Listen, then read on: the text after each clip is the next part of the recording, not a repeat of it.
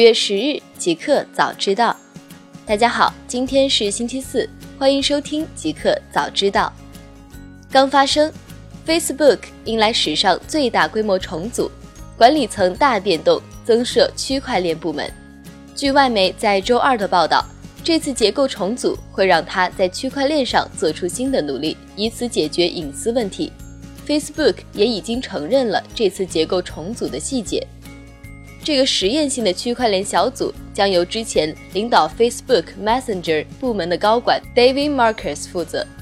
目前，Facebook 将成立三个新部门：一个应用家庭部门，包括 Facebook、Instagram、WhatsApp 和 Messenger；一个新平台部门，包括区块链技术团队、增强和虚拟现实、企业技术和人工智能，以及一个中心产品服务团队。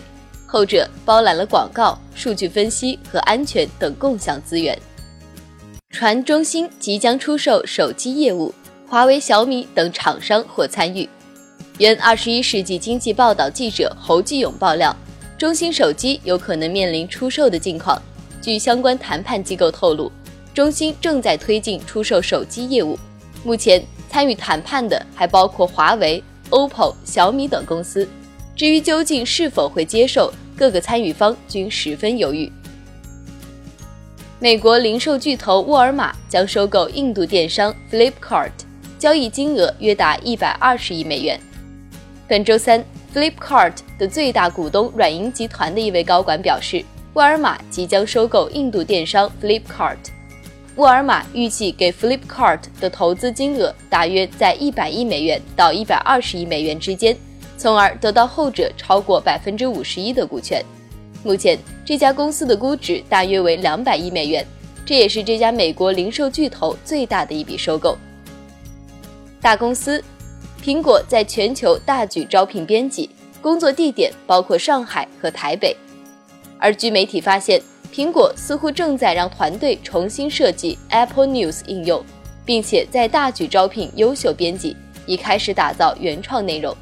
据悉，苹果已经在全球范围内招募优秀的新闻编辑和新闻业务人才，招聘的具体职位包括视频编辑、政治新闻编辑、商业新闻编辑、高级艺术编辑和编辑设计等。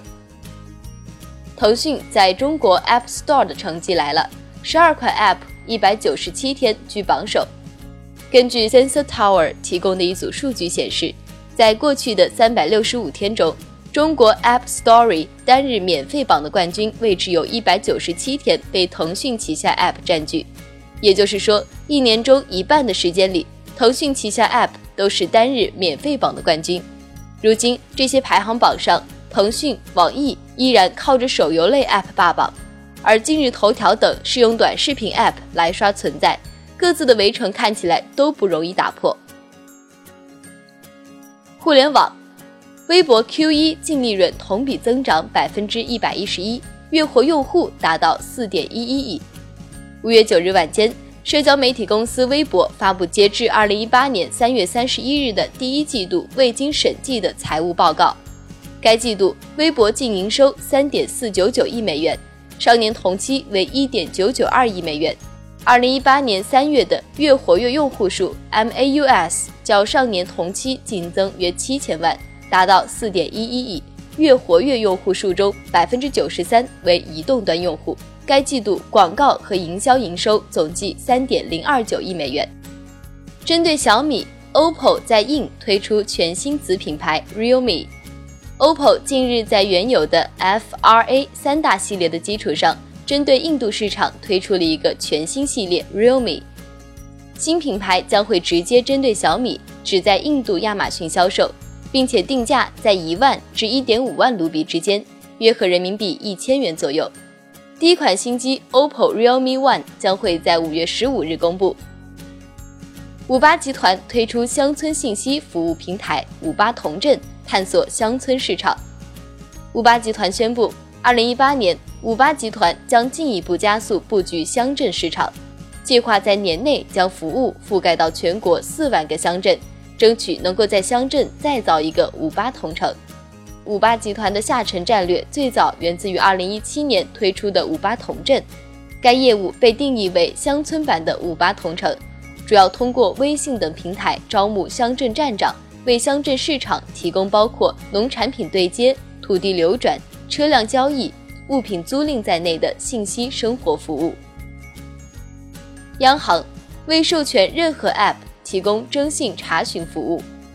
如果在一些号称可以直连央行征信系统的第三方应用程序上查询征信，有可能泄露最需要保护的个人隐私。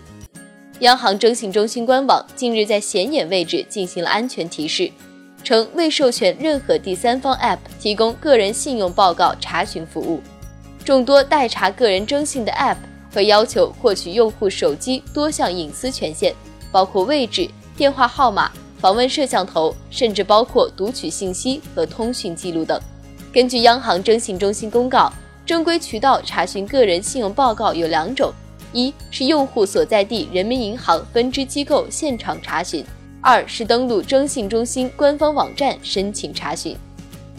极客出行，沃尔沃推出新型全电动垃圾运输车，续航里程两百公里。瑞典沃尔沃卡车集团在今天推出两款全新纯电动卡车。沃尔沃 F1 电动卡车是一款专为重型城市配送和垃圾运输业务设计的卡车，总载重量高达二十七吨，电池组可以配置在两百至三百千瓦时之内，范围可达两百公里、一百二十四英里。采用沃尔沃两速变速箱，两台电机最大功率为三百七十千瓦。UPS 将在巴黎和伦敦试点可爱的电动卡车。UPS 和英国科技公司 Arrival 已经合作，在伦敦和巴黎开发了一个由三十五辆模块化电动运载车组成的试验车队。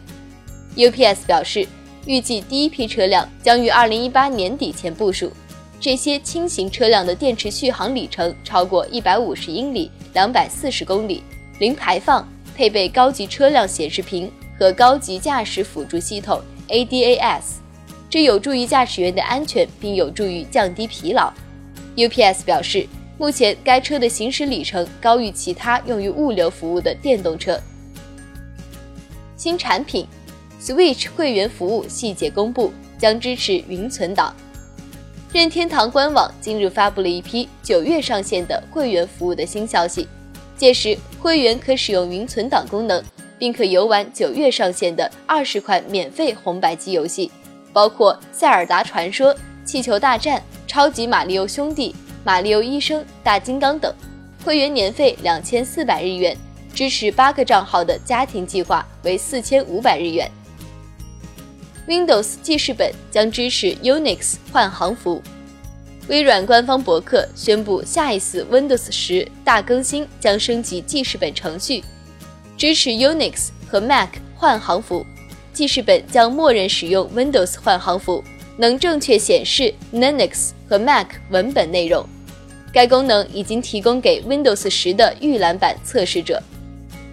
酷科技，Uber 展示飞行出租车原型。Uber 展示了它的电动飞行出租车原型。打车巨头希望在二到五年内提供服务。飞行汽车能从地面或屋顶的飞机场垂直起飞和着陆。Uber 声称，这些飞机场能每小时处理两百次起飞和着陆。一开始，飞行汽车将有驾驶员。该公司的目标是最终能实现无人驾驶。它的原型机更像是无人机，而不是直升飞机。机翼上有四个旋翼。Uber 称。其安全性高于直升飞机，飞机能依靠一个旋翼工作，它的飞行高度大约一千到两千英尺。MIT 研究人员称，自主驾驶不需要精确地图。MIT 计算机科学和人工智能实验室的研究人员开发了 MapLight PDF，让自主驾驶不再需要精确地图。他们的系统目前仅在麻省的乡村公路上测试过。MapLight 只需要非常简单的地图，使用传感器识别公路，利用类似人类司机的方法在不熟悉的公路上导航。研究人员称，他们的系统不是只依赖基于神经网络的机器学习，他们的路径寻找来源于基于模型的方法。他们的系统面临的一大障碍是确认目标，以确保汽车能在不熟悉的公路上安全行驶。一个彩蛋：Steam 下促时间曝光，六月二十二号，鸡胖一个响指毁灭钱包。Reddit 论坛上已经有人曝光了下促时间，据说是收到了 V 社的官方邮件，邮件中提醒请不要公开该邮件。于是 Reddit 上很快就有人公开了。根据邮件来看，下促时间从北京时间六月二十二号凌晨一点左右开始，持续到七月五号凌晨一点左右结束。二零一七年 Steam 夏季促销是在六月二十三日开始，如果曝光的促销时间正确。那么这次也相当于走传统了，不知道今年会不会依旧有完成任务的贴纸包，以及下促即换卡牌的活动。